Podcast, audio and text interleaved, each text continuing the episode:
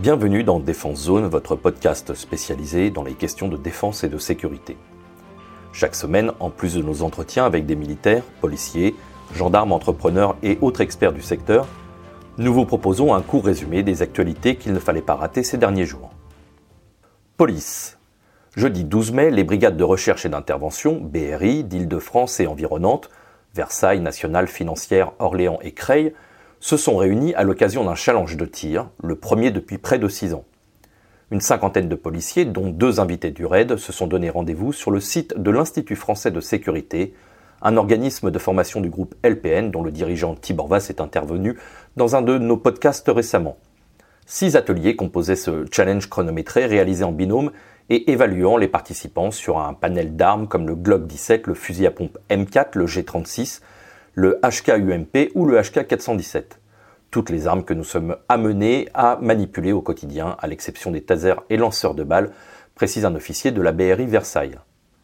À tour de rôle, les équipes ont avancé sur des parcours délimités par de la rubalise ou des obstacles, découvrant les cibles au fur et à mesure de leur progression, dont l'une s'est tenue dans l'obscurité quasi totale, les policiers n'ayant qu'une lampe pour éclairer devant eux. Le site de l'IFS, une ancienne carrière de 4 hectares dont 3 en souterrain, a offert aux policiers des conditions de tir de très haut niveau, se réjouit le commissaire de la BRI Versailles. Cette compétition amicale a également été l'occasion pour les brigades d'échanger et de renforcer leur cohésion. Cette qualité, développée régulièrement lors des rencontres et des stages, est une vraie force, souligne l'officier parisien, et permet une importante interopérabilité lors des opérations conjointes sur le territoire.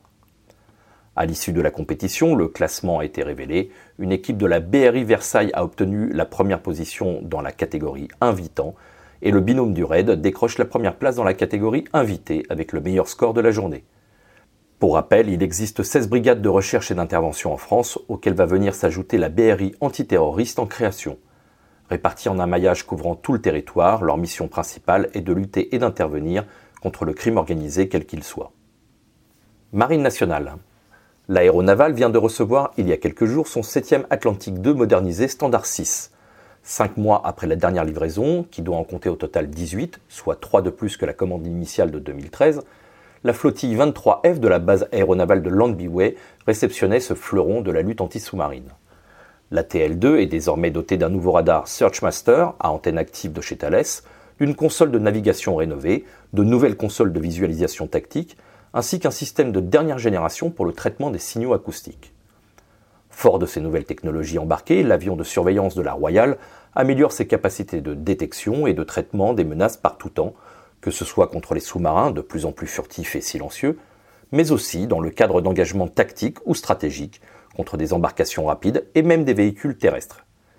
Cet ATL-2 modernisé est le deuxième appareil remis au standard par Sabena Technics, une entreprise basée à Dinard est désigné par un contrat de sous-traitance signé avec Dassault Aviation. Armement. Il y a quelques jours, la Direction générale de l'armement a notifié la commande de 9600 pistolets semi-automatiques PSA, soit la dernière tranche d'une commande totale de 74 600 armes. Les armées ont déjà perçu 60 000 exemplaires de ce pistolet Glock 17 FR Gen 5, destiné à remplacer le PAMAC 50 et le PAMAS G1, dont 80% sont prévus pour l'armée de terre.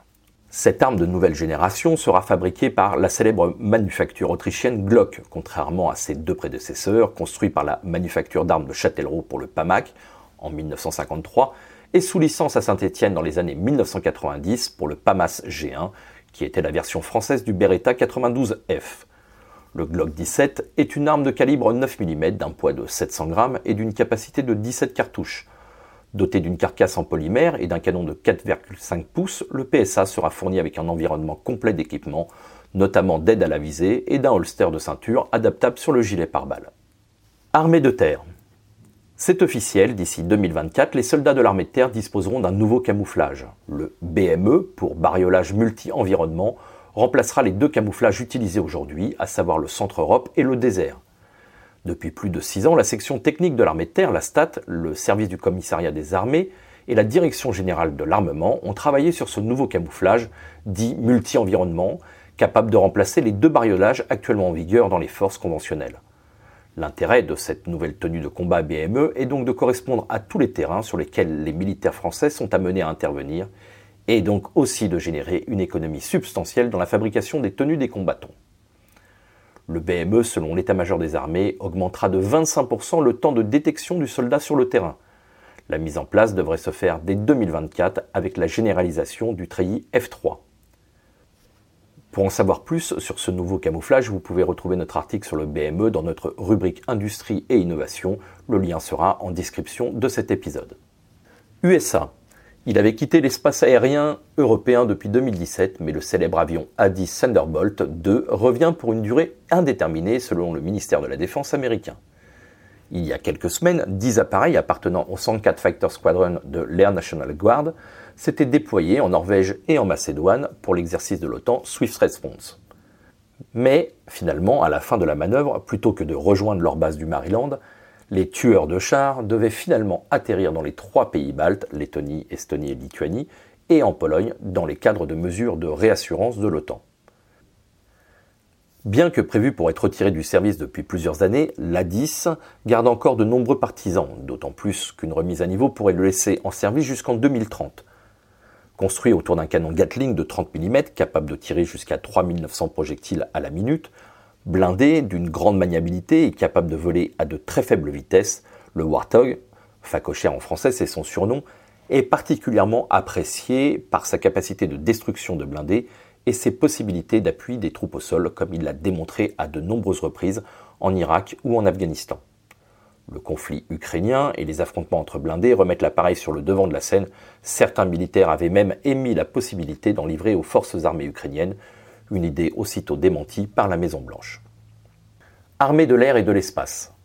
Le mercredi 11 mai, l'armée de l'air et de l'espace ouvrait la saison estivale des meetings aériens avec sa présentation des ambassadeurs à Salon de Provence, en présence du général d'armée aérienne Stéphane Mille, le chef d'état-major de l'armée de l'air et de l'espace, et de la générale de division aérienne Dominique Arbiol, commandant la base 701 et directrice générale de l'école de l'air et de l'espace, de nombreux spectateurs et invités ont assisté aux démonstrations dynamiques de l'équipe de parachutisme de l'armée de l'air et de l'espace, du Rafale Solo Display, qui inaugurait pour l'occasion sa nouvelle livrée, de la 400M Tactical Display, avant une clôture de présentation du nouveau show de la célèbre Patrouille de France.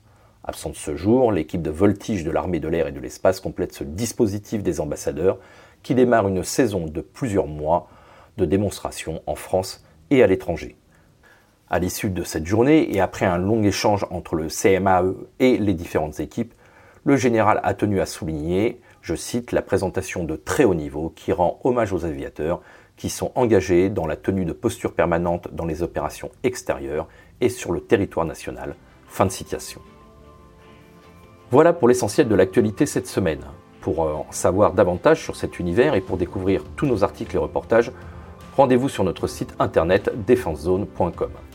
Pour plus de brèves, d'articles de fond et de photos, nous éditons également tous les trois mois un magazine papier que vous pouvez recevoir en étant abonné à notre espace premium. Il vous permettra aussi d'avoir accès à des contenus exclusifs sur nos différents supports. Vous trouverez tous les liens nécessaires dans la description de cet épisode. En attendant, nous vous souhaitons une bonne journée et nous vous donnons rendez-vous la semaine prochaine pour un nouveau résumé de l'actualité des forces de défense et de sécurité.